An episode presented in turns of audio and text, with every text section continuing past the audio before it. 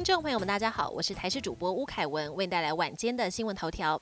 今年第二号台风马娃逐渐加速北上，气象局在今天下午五点半解除了海上台风警报。不过，外围环流仍持续影响台湾，降雨热区将从东北部山区转移到北部山区，预计要到周五整体降雨才会趋缓。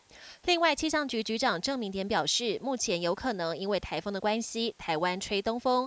如果台风离开后，东风还是持续，那就有可能代表封面不容易再接近，可能要出美了。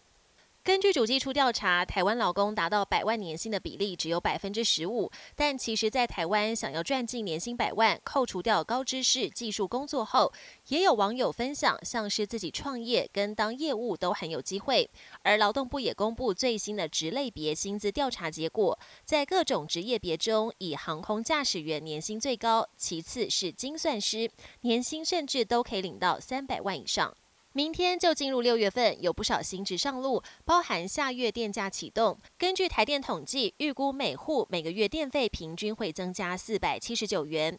另外，全台驾训班也将调涨。所幸在一片掌声当中，让年轻人相当开心的五百元青春动资券会在一号上午开放领取。但有业者坦言，这次动资券因为有限制年龄，所以整体的效益可能不会比去年来得好。国际焦点：北韩在台湾时间三十一号清晨五点半左右，疑似朝冲绳方向发射一枚不明飞行物体。日本当局随即发布追警报，半小时后确认飞行物坠落，警报才解除。北韩官媒称这是枚搭载军事侦察卫星的火箭，但坦诚发射失败。而北韩再有动作，首尔市府也发布警报，要求民众做好避难准备，却大搞乌龙。不但警报内容写的时间比发布时间晚。发布二十分钟后，又说是误发，让民众一早饱受惊吓，都气炸了。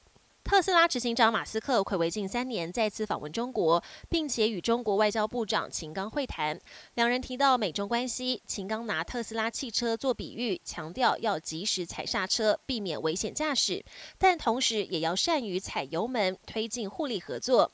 马斯克则形容美中两国利益如同连体婴，密不可分，反对脱钩断链。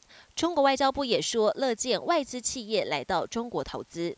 尼泊尔知名地标圣母峰带来观光财，但是也对环境带来破坏。圣母峰上可以看到满地的垃圾，还有许多废弃的登山用品，俨然成了一座垃圾山。今年尼泊尔政府已经清除高达十三吨垃圾，却还只是冰山一角，环境仍杂乱不堪。当地向导跟登山家呼吁政府加强规范、监督营区，否则壮丽的圣母峰将成为垃圾山。本节新闻由台视新闻制作，感谢您收听。更多内容请锁定台视各节新闻与台视新闻 YouTube 频道。